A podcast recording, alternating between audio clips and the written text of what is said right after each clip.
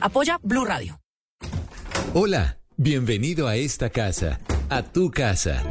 Aquí comienza Casa Blue, el espacio en el que conocerás todo lo que debes saber para que tu casa se sienta y se vea como siempre has querido. Casa Blue, haciendo de tu casa un hogar. Presentan Patricia López y Ana María Pulido.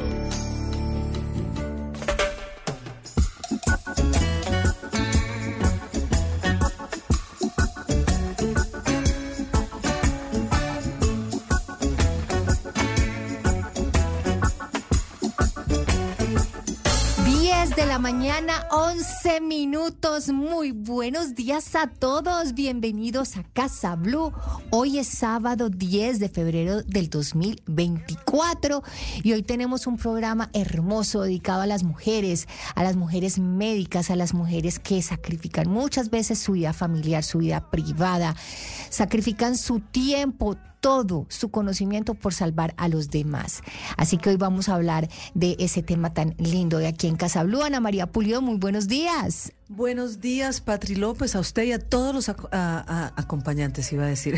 Que nos acompañan todas las mañanas aquí en Casa Blue, claro que sí. acompañantes y a las mujeres por la celebración del Día Internacional de la Mujer y de la Niña en la Ciencia. De verdad que es un programa dedicado a ellas porque en, hace muchos años estaban los hombres en un lugar como en los temas de trabajo, eh, inclusive eh, los salarios eran más bajos para las mujeres y hoy en día podemos decir que estamos en igualdad de condiciones. Ah, bueno, hacemos otro programa para discutir ese tema pero mire, de la igualdad de salarios. Pero, pero bueno, lo, que sí es cierto, eh, Anita, es que sí, obviamente, las mujeres eh, pueden llegar eh, a, aspirar pues el, puesto que quieran, que se sueñen. realmente hoy vemos pues a la colombiana que está en la NASA, vemos a estas mujeres que vamos a entrevistar hoy, que son mujeres que han logrado llevar sus conocimientos, la una Alemania, la otra Estados Unidos, desarrollar em, aparatos a través de inteligencia artificial que le pueden ayudar a los, a los enfermos. Entonces, pues la verdad es que literalmente antes que decíamos el cielo es el cielo es el límite, no señora, eso va mucho más allá del cielo. Vea, como el límite no es el de esta canción, Is This Love, de el reggae más lindo y el hombre que más me gusta escuchar, el señor Bob Marley, pues déjeme decirle que la próxima semana se estrena su película One Love, habló su hijo, dijo que ya la presentaron en Jamaica, que quedaron felices con todo lo que muestran, que querían mostrar el lado humano de su papá y bueno, estamos esperando ansiosos esta película porque yo sí quiero conocer un poquito más de este hombre que tenía unas letras y unas canciones. sí, señora, hace años, sí, hace años. Sí. Tiene como yo no sé cuántos hijos. Sí, sí. creo que superan 20, 30, algo así, una cosa. Impresionante. Una cosa de locos. Pues la semana entrante vamos a saber un poco más de la vida del señor Bob Marley. Buenísimo. Y vamos a hablar hoy también del Año Nuevo Chino. Yo sé que muchos dirán, no, pero si acabamos de pasar el año, el año Nuevo de nosotros, que no les importa el Año Nuevo de los chinos. No, a mí me fascina ese tema del Año Nuevo Chino. El año del dragón. Yo chocholeo, Ana, todo lo que dicen aquí los expertos, que ponga las flores de girasol, corra a comprar la flor de girasol, que bañe, que trapee la casa con canela, carapela cualquier cosa sirve. Además es una nueva oportunidad para quienes hicieron muchas promesas y compromisos y no arrancaron el primero de enero, pues hoy arranca otro año para que vuelvan y hagan promesas. total, Ana, imagínese que pues ahora con este tema de pérdida de peso y tal, me dice, no, me decía, me decía eh, alguien esta semana, mire, es que yo me doy cuenta que es enero, febrero, porque yo digo voy a adelgazar y todos los años es exactamente lo mismo. O sea, todos los eneros y todos los febreros es exactamente igual. Me doy cuenta que es febrero porque siempre digo, ay, este año sí. este año sí lo vamos a lograr, pero vamos a hablar de todo este tema del Feng Shui, vamos a hablar de cómo se celebra ese año nuevo chino y además todos los días se merecen una buena celebración. 10 de la mañana, 14 minutos, empezamos, esto es Casa Blue.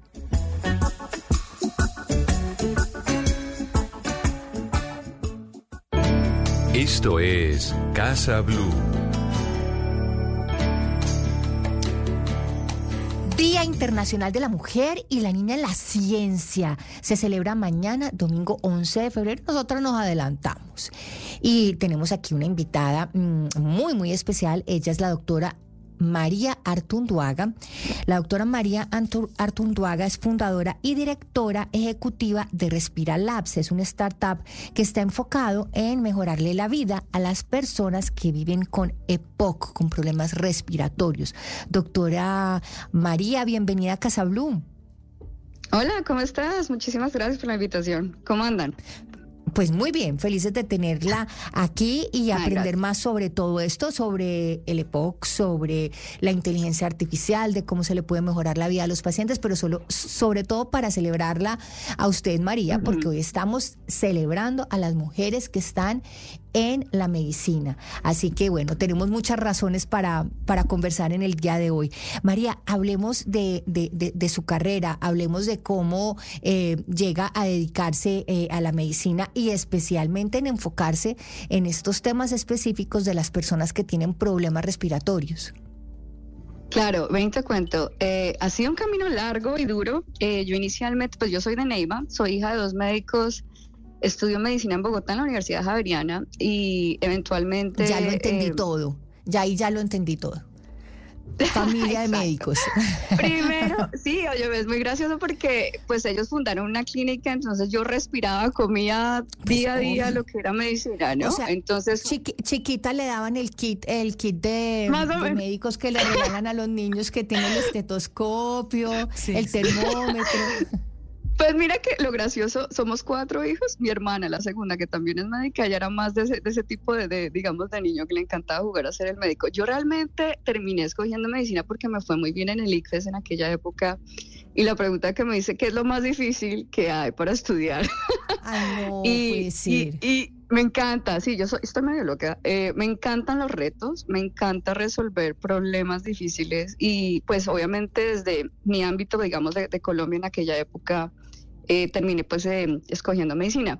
Pero lo interesante del caso es que cuando yo logro venirme a los Estados Unidos, porque se me, me salió una oportunidad en Boston para hacer investigación en genética, ahí es cuando yo realmente encuentro mi llamado de, digamos, profesional, que es hacer ciencia, ¿sí? Estuve por cuatro años haciendo genética humana y, y, me encantó, me encantó. Luego de eso empiezo una residencia en cirugía plástica, las cosas no funcionan, me termino casando con un ingeniero electrónico de Medellín. Él fue ah, también en Boston, estuvo estudiando y, a raíz del trabajo que le hace con acústica y de yo estar viviendo aquí en el área de la bahía, se, se me ocurre esta idea de utilizar eh, parlantes y micrófonos para tratar de entender con resonancia acústica cómo funcionan los pulmones. Y esa es, el origen, la fundación como tal de, la empresa que ahora nos llamamos SAMAI, por cierto.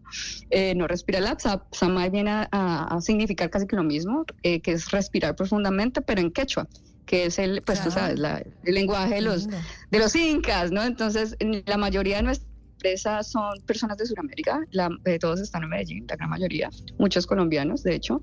Y pues, pues Ana y yo hoy precisamente estamos aquí hoy en la ciudad de Medellín, estamos haciendo este programa desde aquí. Ay, ¿en serio? No, pues qué, envidia, ¿no? Qué, envidia.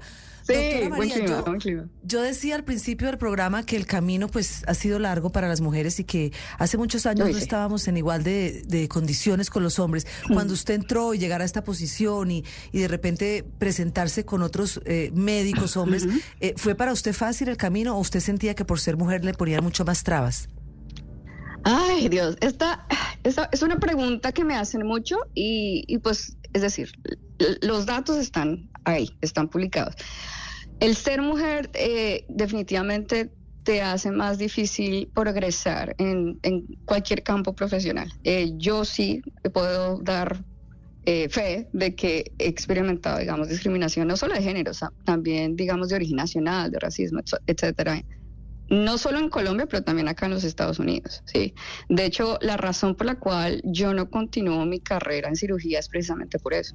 Muchos comentarios, eh, lo que le llaman microagresiones, eh, acerca de por qué, cómo yo logro conseguir esa posición, si insinuaciones a ver si yo de pronto me acosté con alguien, a quién le estaba haciendo el mm. favor, cantidad de cosas que yo termino quejándome y terminan sacándome de la residencia y yo lo que decido es no volver a medicina clínica y empezar de cero. Entonces, gran parte del mensaje que yo quiero compartir con la mayoría de la gente que esté oyendo es que la vida no es fácil y llegar a donde uno quiere llegar toma tiempo, hay muchísima resiliencia y mucho trabajo. Eh, hay que ser muy pacientes y sobre todo tener muy claro cuál es el objetivo a largo plazo. ¿sí? Por ejemplo, en mi caso, que es impactar a un millón de personas eh, a, más tarde en el 2035 con la innovación, con la tecnología que creamos, que ya tenemos siete patentes, hemos levantado casi 5 millones de dólares, más de la mitad del gobierno americano. Eh, hemos hecho bastante en cuanto a progreso, pero ha tomado tiempo. O sea, te lo digo porque, porque estando aquí en el área de la bahía, cuando yo voy y presento la empresa y todos, yo siempre noto que a mí, eh, bueno, y lo hago porque lo comparo con otros fundadores que son hombres y que son amigos míos y me dicen, no, es que a mí no me están pidiendo tanto, ¿sí? A mí no me piden tanto progreso, tantas cosas. Eh, me dan, digamos, el cheque del millón de dólares, de los dos millones, sin tener, por ejemplo, datos clínicos, una cosa así. por ejemplo, oh, esto funciona o no. en este momento tenemos datos de ya casi 300 personas y hasta ahora es que finalmente estamos viendo que hay mucho interés de inversión. Increíble. Entonces, no, no deja de ser un problema, sí. María, y precisamente en esa innovación y en eso que han avanzado, eh, me imagino que después de, la pandemia del COVID, estos temas de respiratorios y precisamente de EPOC, pues yo creo que tuvieron un gran aumento y ahí ven ustedes como esa oportunidad de encontrar la solución a ese problema. Sí, eh, la pandemia lo cambió todo y de hecho hay estimados de que el long COVID eh, se va a volver el nuevo EPOC, digamos, en, la parte, digamos, de, medicina respiratoria. No se sabe qué va a pasar con estos pacientes, hay miles de cosas que están saliendo, digamos, en investigación y artículos día a día, semana a semana, y va a ser un problema de salud pública enorme, enorme. Entonces sí, eh, como diríamos de negocios, hay muchas cosas, muchos mercados por, descubrir. En este momento nos estamos dedicando primordialmente en enfermedad pulmonar obstructiva crónica a raíz de que obviamente yo tengo un sesgo personal muy grande y no sé si lo, alcanzaste a leer, que es mi abuela, lo sí, lo leí en la biografía, eh, eh, el, tema de, su abuela y de, y de cómo eso fue gran parte como de la inspiración del, del camino a tomar para resolver esos problemas. Sí, exactamente. Mi abuela, eh, mamá Silvita le decíamos. María, eh, eh, usted me corrige si me equivoco, el EPOC no tiene cura, o sea, lo que ustedes están buscando con todo esta, mm. esto nuevo es, es, mejorar la calidad de los pacientes. Pues mira, en, en, este momento es una enfermedad crónica irreversible, ¿sí? Que mucha gente, digamos, en, estadios ya muy severos y avanzados de pronto pueden ser candidatos a trasplante, pero pues los trasplantes son o sea, bastante complejos y se hacen en, pocas instituciones. Digamos que sí, no tiene cura, es irreversible. Lo que nosotros estamos tratando de hacer es resolver el problema que mató a mi abuela que es que en este momento cualquier persona con EPOC en cualquier lugar del mundo, incluso en los Estados Unidos, la forma en como los médicos manejan a nuestros pacientes o tratan de entender si, su función pulmonar declina, es decir, si, si los pulmones están funcionando bien o no y les da la crisis respiratoria, esas preguntas, ¿sí? Entonces, nosotros estamos siempre dependiendo de lo que el paciente reporta y por eso, por estar obviamente dependiendo de algo tan subjetivo, que es un síntoma, ay, no es que me siento más, más colgado del aire, no sé, tal vez sí, tal vez no, la mitad de esas crisis respiratorias no son diagnosticadas a tiempo, ¿sí? Entonces, lo que queremos hacer es con parches pequeñitos que adherimos en el pecho, ¿sí? Como unos, sí, o sea, eso se llaman sensores de monitoreo continuo.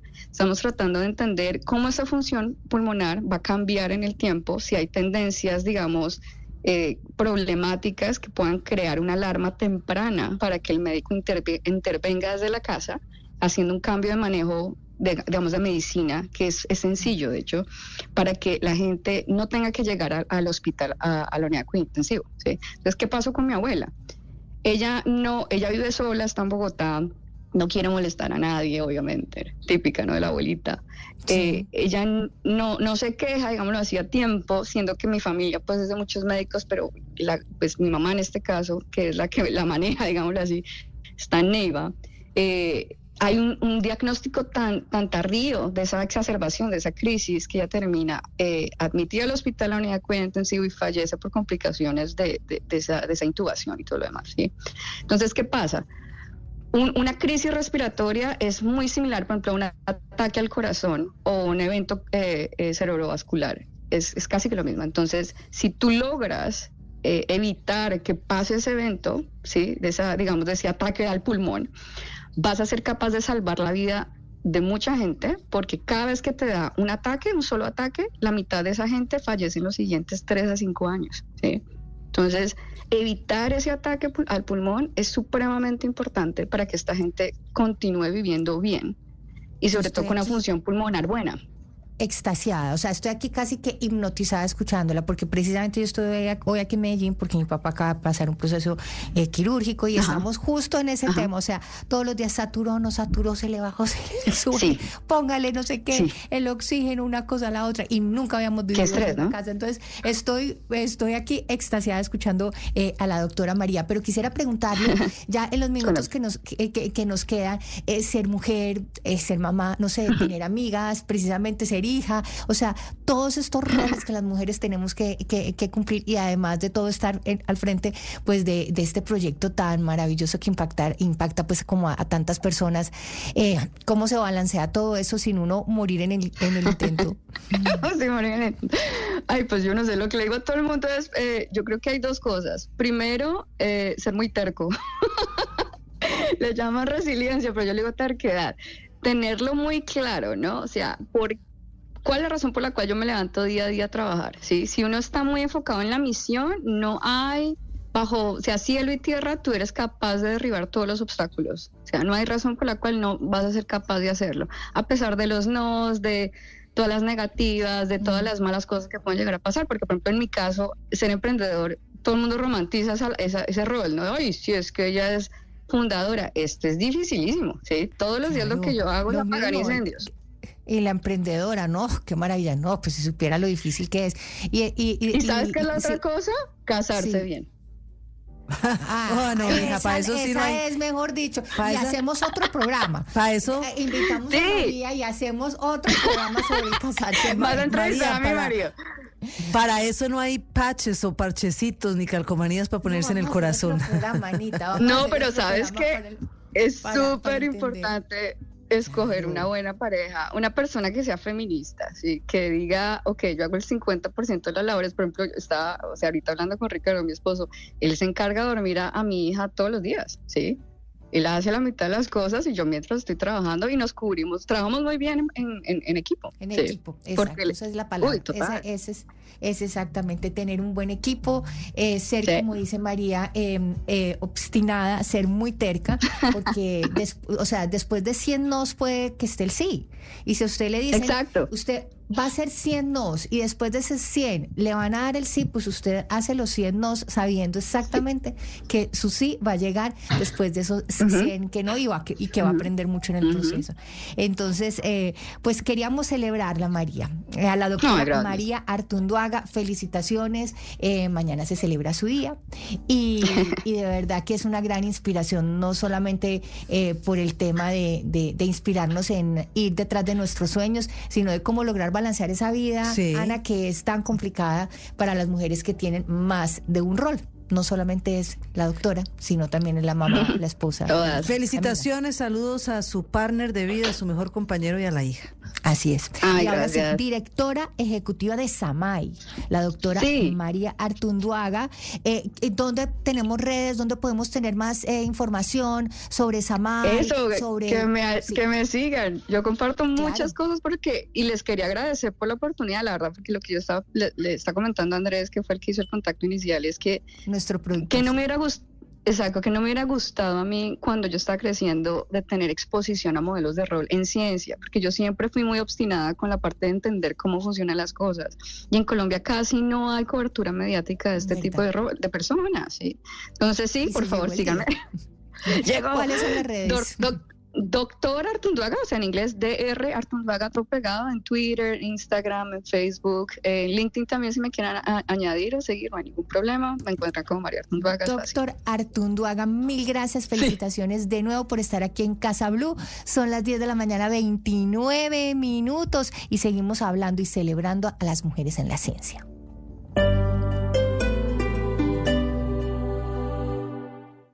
Barranquilla suena a fiesta, a millo, a tambora, a carnaval. Este sábado Blue Radio presenta un especial con lo mejor del carnaval de Barranquilla. Con Oscar Montes, Vanessa Saldarriaga y el equipo informativo de Blue Radio Barranquilla. Carnaval de Barranquilla. Este sábado por Blue Radio y bluradio.com. La alternativa. Hay desafíos que te superen con Ford Ranger y su sistema Euro 6 que te brinda mayor rendimiento, gran potencia y menos contaminación. Llévala ya con bono hasta de 30 millones. Últimas unidades. Ford Simotor Neiva, carrera quinta, número 307 Sur. Válido para referencias seleccionadas. Aplican términos y condiciones. Barranquilla suena a fiesta, a millo, a tambora, a carnaval. Este sábado, Blue Radio presenta un especial con lo mejor del carnaval de Barranquilla. Con Oscar Montes, Vanessa Saldarriaga y el equipo informativo de Blue Radio Barranquilla. Carnaval de Barranquilla. Este sábado por Blue Radio y bluradio.com. La alternativa.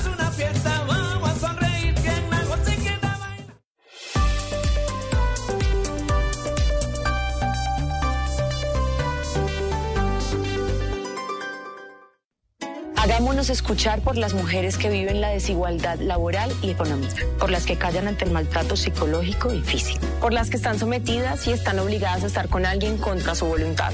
Si estás sufriendo algún tipo de violencia, busca ayuda o denuncia llamando al 155. Un mensaje de Caracol Televisión. En exclusiva,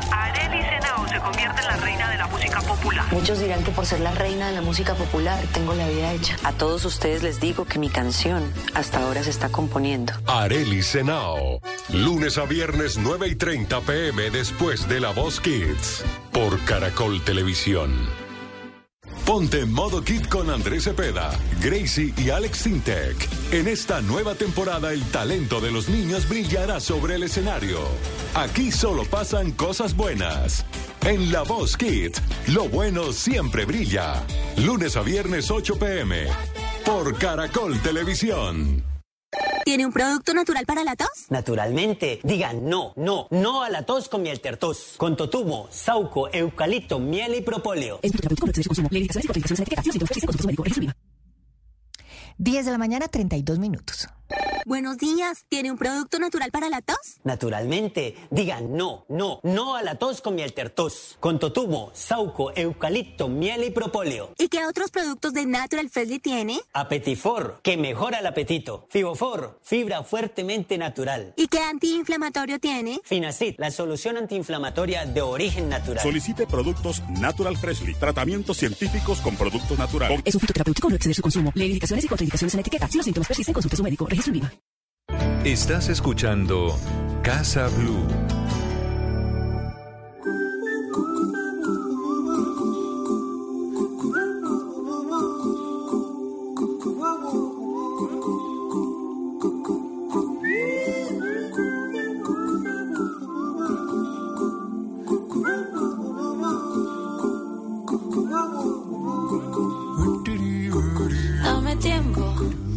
Que no estoy en mi mejor momento, pero yo mejoro de a poquito, sí.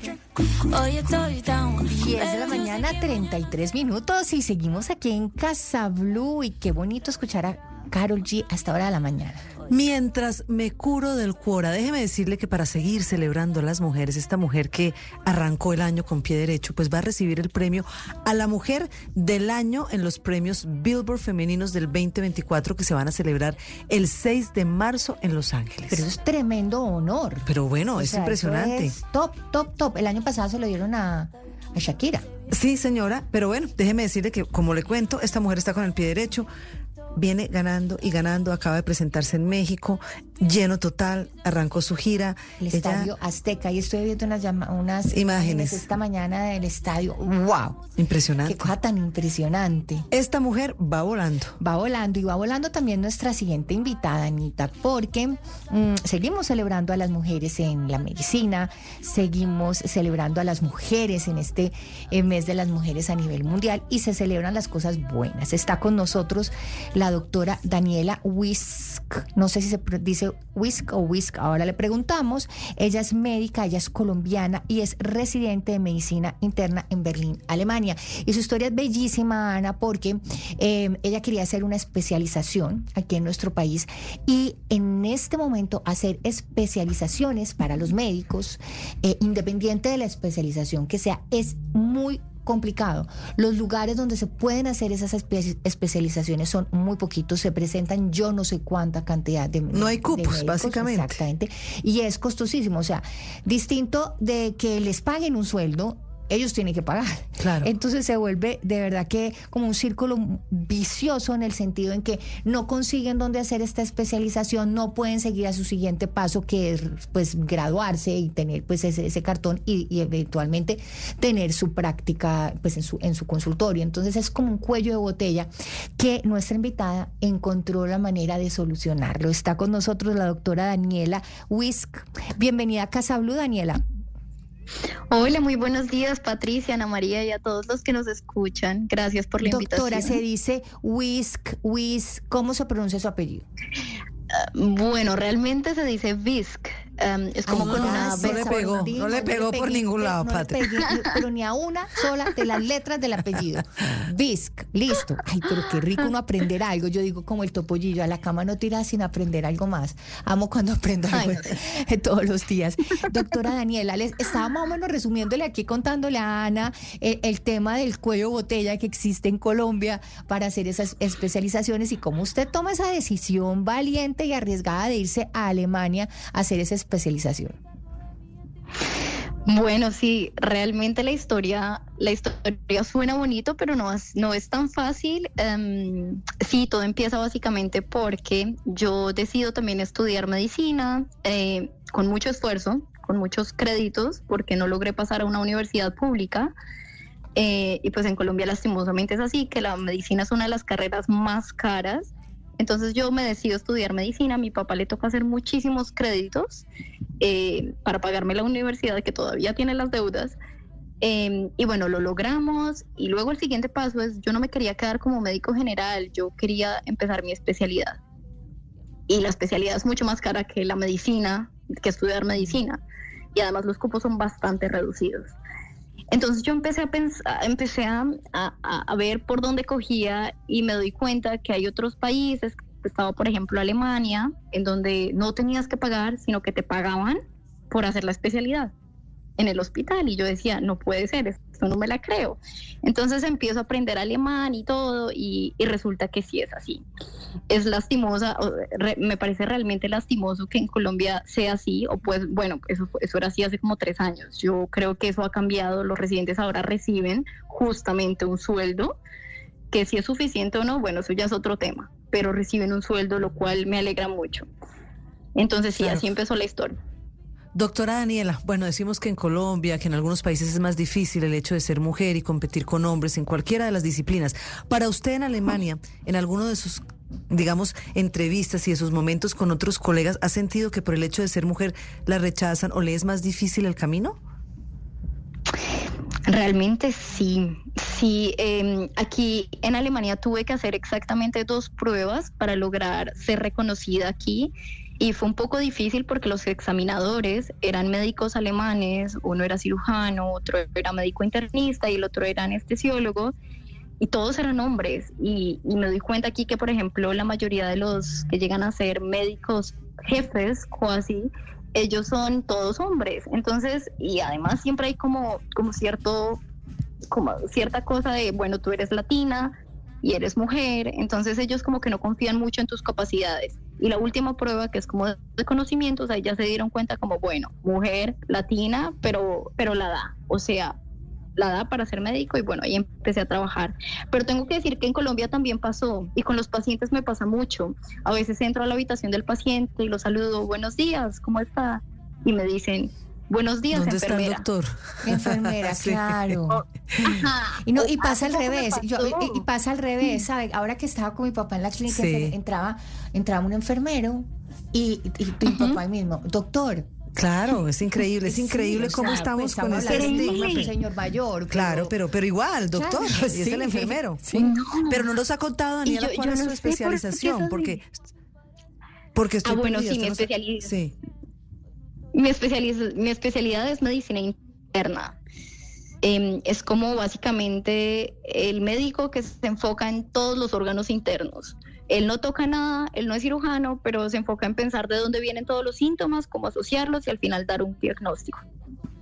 Pero cuando uno visita al médico interno, es cuando ya está como entrando como en los 40. Yo nunca escucho que ninguna amiga diga, voy a ir a donde el internista. Como que ya lo mandan a uno cuando, no sé, las mujeres empiezan a cierta edad o la menopausia. ¿Es verdad que uno busca al médico interno como ya entrado en añitos? Bueno, sí, sí, realmente la mayoría de mis pacientes son, son, son bastante mayores. Eh, lo que pasa en Colombia, que me parece bastante interesante y aquí también, es que el médico internista no se queda de internista. La mayoría hacen supraespecialidades, entonces se van dividiendo. Uno va para cardiología, otros hacen nefrología, que son los médicos de los riñones, otros hacen neumología, que es el médico de los pulmones. Por eso uno conoce al cardiólogo, al neumólogo, al nefrólogo, pero todos tuvieron que pasar por medicina interna. Em, en el tema de hacer esa espe- especialización en Alemania, eh, ¿en qué, ¿en qué facilitó, digamos, ese camino para que efectivamente eh, pudiera cumplir su sueño de eh, tener su propio consultorio y, y atender pacientes, me imagino que allá en Alemania, pero ¿en qué facilitó todo este proceso? Bueno, pues realmente yo todavía no tengo mi propio consultorio, pero ese es mi Pero sueño. Yo- Yo, pronto. creo, bueno, ojalá, ojalá realmente. Yo creo que lo que facilitó un poco la cuestión es, no sé, siempre me mostré muy segura, a pesar de, de que había desconfianza. Creo que los alemanes son, digamos que son personas muy justas, eh, tienen cosas muy buenas, pero pues como paciente y ya como médico, ellos siempre tienen sus ciertas desconfianzas con que el médico sea extranjero, por ejemplo. Entonces yo como que tra- trato y todavía de vencer eso con, bueno, yo estoy segura de lo que usted tiene, este es su diagnóstico, vamos a hacer esto, además que es en otro idioma, ¿no? Entonces pues no es lo mismo hablar en mi idioma que empezar a hablarle a un paciente alemán. Pero usted, pero usted sabía hablar idioma. alemán cuando se fue para allá. No, estudió. Se puso O sea, a no, No, estudiar. yo me no puse a sabía ni estudiar jota. alemán. Ni Jota, o sea, No, cuando llegó no, a no, Alemania no, no. tenías ni idea. Bueno, digamos, mm, yo empecé a estudiar alemán un año antes de graduarme, porque yo ya empecé a tener miedo, bueno, ¿y qué hago con la especialidad? Yo ya, mi papá ya me las había cantado, él ya me había dicho, yo le pagué la, universidad, pero ya especialidad yo no puedo, yo tengo que empezar a pagar las deudas que hice con la universidad. Entonces yo, faltando un año, yo dije, no, yo hago un esfuerzo, yo pago alemán y, y me voy. Entonces yo me fui con un año de alemán, me, me vine para acá. No, además, decirle a un paciente en alemán, es a mí me parece que el alemán es uno de los idiomas más difíciles del mundo. ¿Usted siente que ya con fluidez lo domina y con el paciente puede tener una conversación fluida? Realmente sí, no creí que llegara a este punto. Es que yo creo que hay que confiar mu- mucho en lo que uno puede dar. A veces uno, uno no se atreve y tengo bastantes colegas en Colombia que no se atreven por lo que, por lo que tú estás diciendo, pues porque uno no se atreve a aprender un nuevo idioma, a dejarlo todo y sobre todo el alemán que tiene fama de ser difícil, que sí lo es. Entonces yo simplemente cerré los ojos y lo hice. Y es que emigrar no es fácil, y más para los colombianos que somos tan apegados que a la comida colombiana, Ay, que a la sí. familia, que a nuestras costumbres. Entonces yo creo que obviamente eh, eh, irnos a vivir al otro lado del mundo eh, nos, nos cuesta mucho trabajo, no solamente pues por las obvias dificultades, sino porque tenemos muchos apegos eh, a nuestra cultura y tal. Pero Daniela, si le pudiera dar un consejo eh, a, a esos jóvenes o a esos padres de jóvenes que en este momento nos están escuchando, que están precisamente en ese punto en el que estaba Daniela hace tres o dos años antes de tomar esta decisión, ¿qué les recomendaría, Sí. qué les aconsejaría? Bueno, yo les aconsejaría de pronto a todos los jóvenes em, que escojan primero algo que les guste, que lo quieran en serio con el corazón, porque hacer algo todos los días, sobre todo la medicina, que tú vas de sol a sol de 5 de la mañana a casi 10 de la noche en un hospital que no ves el sol, em, se necesita quererlo mucho, porque si no la vida se va, se va a poner difícil. Em, y lo otro que aconsejo es, es no, eh, no tener miedo, o sea, si tú te preguntas, quiero hacer esto, pero entonces no lo haces y la respuesta es a la pregunta de por qué no lo vas a hacer, solo porque tienes miedo, para mí eso no es válido. Entonces, arriesgarse. Para mí la cuestión está arriesgarse, al final las cosas siempre se dan. Para algunos más rápido, para otros más lento, hay trabas en el camino, no es fácil, pero las cosas siempre se dan, solamente se necesitan las dos cosas. ¿Y ya conseguimos novio alemán? Sí, y realmente de ahí viene mi apellido. Yo me casé con un Ah. alemán. Ah, mira tú. Sí. ¿Cuál novio? Lo que estás No, casada. casada, claro. No, O sea, yo- ese apellido yo- es del yo marido, ese no es el apellido de Daniela, ese es el apellido del marido. No, ese ya es el apellido del marido y esa decisión también fue bastante difícil. Bueno, realmente mi apellido colombiano es Moreno Andrade, que me encantaba, ¿no? Y uno que se siente todo orgulloso aquí con el apellido. Pero ya llegué aquí y me casé y aquí en Alemania es bastante normal que la mujer coja el apellido del marido. Y pues como yo llegué, pues yo me lo cambié y eso. Pero bueno, no sé, hay gente que no lo hace, que no me parece que sea algo de, de pero debilidad cambiarse el apellido. Esa decisión, por más de que haya causado muchos miedos en su momento, mire todo lo que ha, que ha resultado eh, para la vida de, de Daniela, Para su manera especialización. positiva, sí. Eh, ya habla alemán, ya eh, eh, encontró su, su, su pareja, su amor en, en Alemania y además eh, tienen pues muchísimos sueños de, de poder tener su práctica privada. Y como dice Patri, usted siga soñando y créalo, pronto va a tener su consultorio. Así es, así es. Desde aquí ya lo Sí, decretamos. Daniela. Pues, eh, eh, Sí, ahora la pregunta por sería si sería en Colombia el consultorio, que me fascinaría, por ejemplo, tener como adquirir todo el conocimiento aquí en Alemania e ir a Colombia a ayudar a mi gente, porque esa siempre es la cuestión que a uno le hace falta. Sí. Como claro que allá en. Alemania estoy segura que hay muchos también pacientes eh, colombianos. Hay muchos pacientes eso, colombianos y, y- Sí. y latinos y, y que todos hablan español. Pues doctora Daniela Visk, ya sí. lo Sí. aprendí. eh, Ay, muy bien. Médica colombiana, residente en, en- en Berlín, en Alemania. Gracias por estar aquí. Celebramos el Día Mundial de la Mujer Médica, que es mañana. Eh, la felicitamos y mil gracias por compartir con nosotros estos raticos aquí en Casa Blue. Gracias. 10 de la mañana, 46 minutos y seguimos. Ahora sí, Anita, se nos vino el año nuevo chino y lo vamos a celebrar con Yo soy todo. rata. Yo soy cabra. ¿No se me nota? seguimos, seguimos el año nuevo chino aquí en Casa Blue. Dame tiempo, que no estoy en mi mejor momento. Pero yo mejoro de a poquito, sí. Hoy estoy down, pero yo sé que mañana será más bonito. Diferente, otra vibra, otro ambiente. Esto es Casa Blue.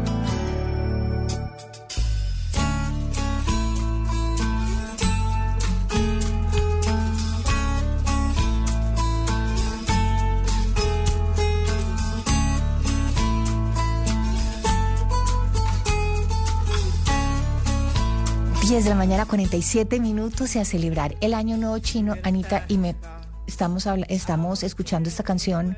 Porque seguimos ¿Por hablando qué? de mujeres. Ah, ok. Tracy Chapman Fast Card se presentó en los Grammys que acaban de pasar en Estados Unidos y se le triplicaron las reproducciones. Esta es una canción viejísima. Viejísima. Pero que bueno, a- a- vuelve ella a estar en su mejor momento. Esta es la, la versión original y tuvo más de 637 mil streams al día siguiente que hicieron la, tres- eh, la retransmisión. Una mujer maravillosa que pues ha estado en la industria musical por muchos años y bueno, tantos años después otra vez tuvo su reconocimiento cuando se levantó en estos Grammys, en esta gala, volvió a interpretar esta canción y bueno, la gente volvió a recordarla y cada día la siguen escuchando más. Sí, porque nosotros celebramos el año el Sí. 31 de diciembre, Sí. es pues en, en- en, pues en mucha parte del mundo, Sí. de este lado, celebramos el 31 de diciembre, y esto es pues con la música de fin de año, llega el año nuevo, o sea, el- prrra. ¿Quién sabe con qué música celebrarán allá el año nuevo chino? Pues Buena pregunta. buena pregunta. Año Nuevo Chino, ¿qué deparará el 2024? Hoy empieza y está con nosotros María Fernanda Gómez Esteves. Ella es astróloga occidental y china y es certificada en Feng Shui. María Fernanda, bienvenida a Casa Blue. Muchas gracias por la invitación y feliz de celebrar el Año Nuevo Chino con ustedes. Se celebra hoy, o sea, hoy 10 de febrero. Exactamente. Hoy 10 de febrero se, da inicio al, año del dragón de madera, que equivale al año 4722.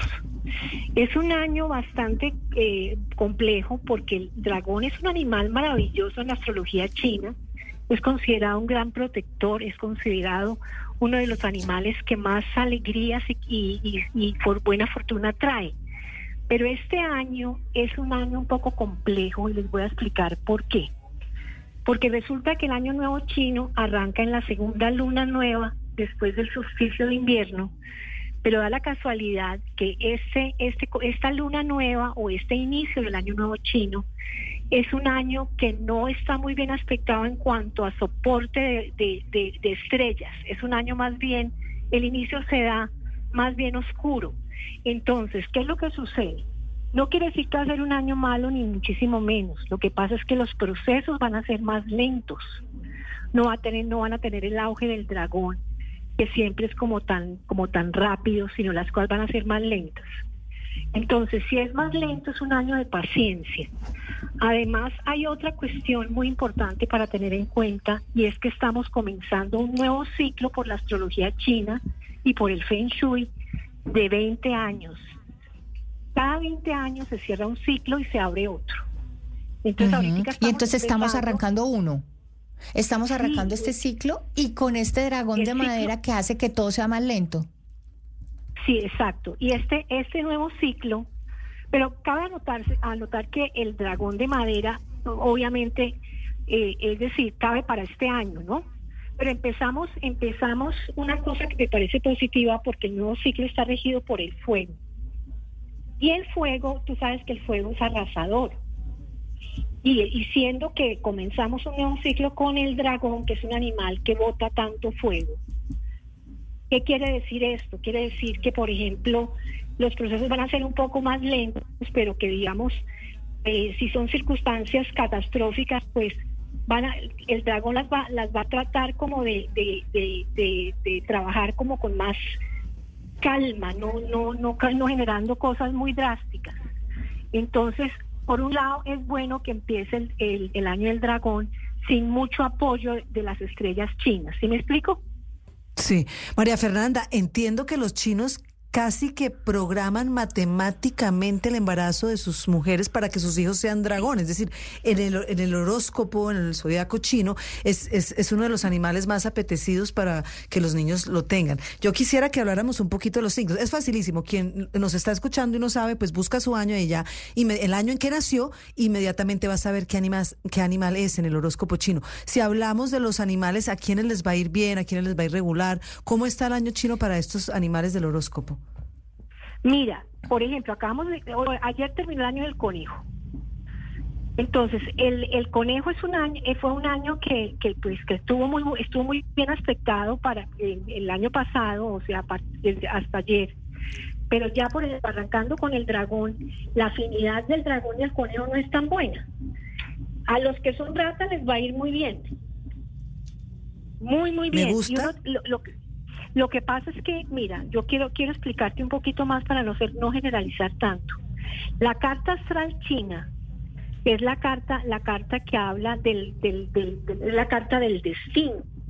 Nosotros tenemos los animales, todos los animales puestos en diferentes áreas de nuestra carta natal china. Entonces, lo importante es uno tener conciencia de cómo es su carta natal para ver cuáles son los aspectos de esa carta natal, por decirte algo. Si yo tengo muy bien aspectado el tema del matrimonio este año, pues yo me puedo casar este año. Si tengo muy bien aspectado, por ejemplo, el tema de los viajes y de, la- de los traslados, pues tratar de buscar muy bien cómo me muevo yo para buscar ese viaje, ese traslado.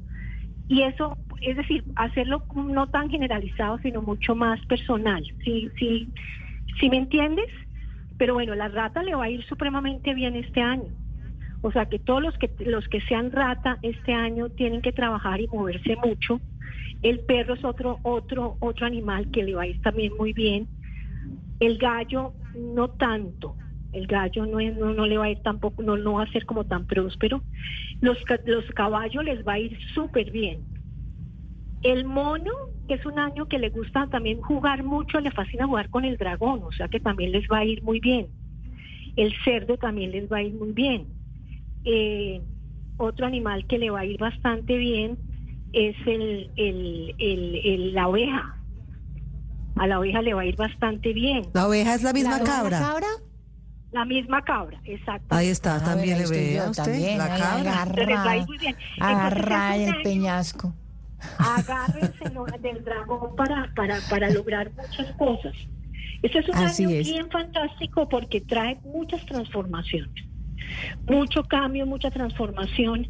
Entonces es un año ideal para uno mismo programar qué es lo que yo quiero cambiar este año, qué es lo que quiero sacar de mi vida este año. Y aferrarse Debería- a lo nuevo. Debería uno tener el animal, a mí alguien que hacía Feng Shui me decía que uno los puede comprar en estos sitios, eh, de tener el dragón en la casa y ubicarlo en algún lado especial como para traer cosas positivas y buenas.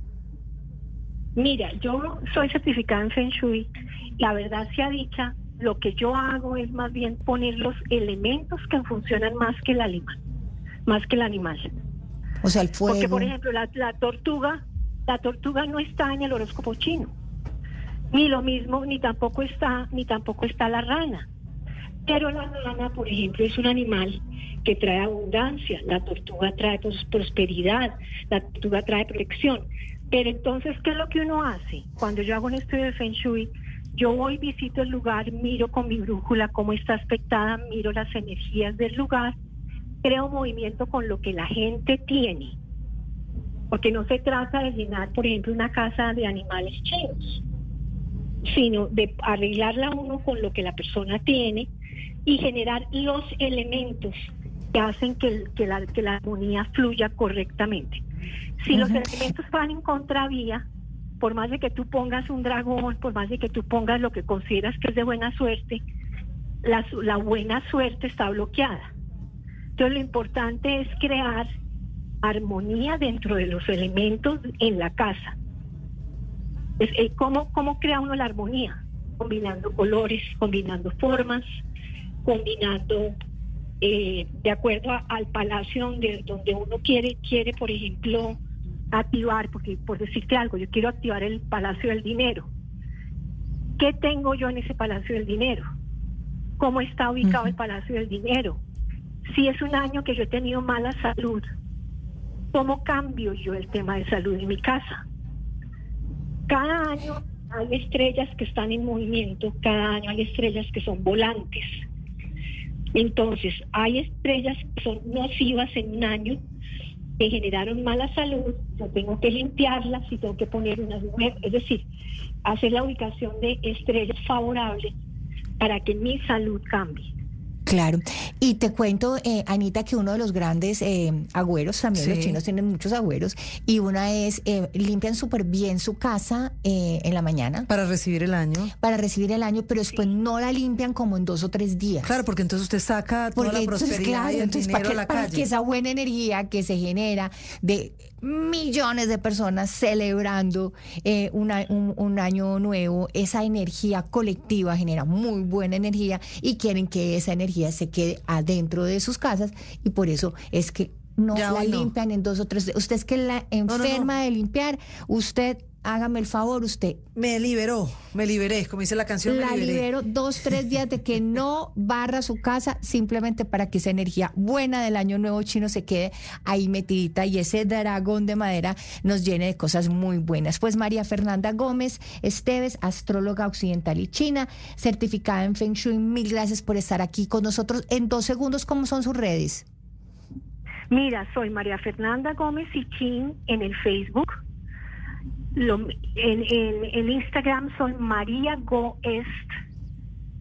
Y ahí hay una cantidad de tips. Voy a poner una cantidad de tips para hacer Genial. ahorita en estos días para que para que todo pues fluya correctamente y que sea un año muy próspero para todos.